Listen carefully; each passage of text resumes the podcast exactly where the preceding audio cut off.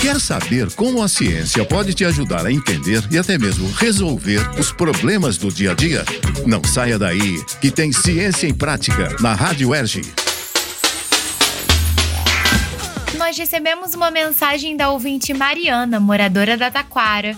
Qual a sua dúvida, Mariana? Meu nome é Mariana e eu moro na Taquara. Eu queria saber se existe coleta seletiva para lixo eletrônico e como funciona. Quem esclarece a dúvida é o engenheiro civil Walter Plácido, especialista em saneamento ambiental e gestão de resíduos. De acordo com o especialista Mariana, ainda não existe coleta seletiva para lixo eletroeletrônico no Brasil. E, infelizmente, a maioria dos eletroeletrônicos ainda são descartados incorretamente. No entanto, existem empresas que realizam esse trabalho e que desenvolvem experiências bem-sucedidas em alguns locais. Através da coleta seletiva de resíduos eletroeletrônicos, é possível destinar esse tipo de material corretamente para recicladores licenciados. Dessa forma, a partir de uma coleta seletiva, os resíduos têm um destino final ambientalmente correto. Os resíduos eletroeletrônicos não podem ser descartados de qualquer forma, pois podem contaminar o solo e a água com uma série de materiais inorgânicos e perigosos, como materiais pesados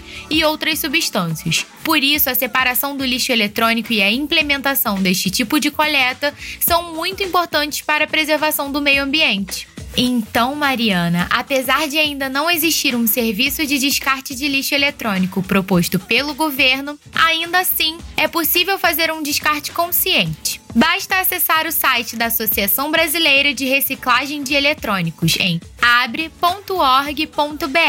e consultar qual o posto de coleta mais próximo da sua casa. Cuidar do meio ambiente é investir no futuro, é cuidar do próximo e de nós. E se você, ouvinte, também quiser saber como a ciência pode explicar ou resolver algum problema no seu dia a dia, mande sua pergunta gravada para nós pelo e-mail radioerg.gmail.com e não deixe de incluir seu nome e seu bairro. Até o próximo Ciência em Prática, minha gente.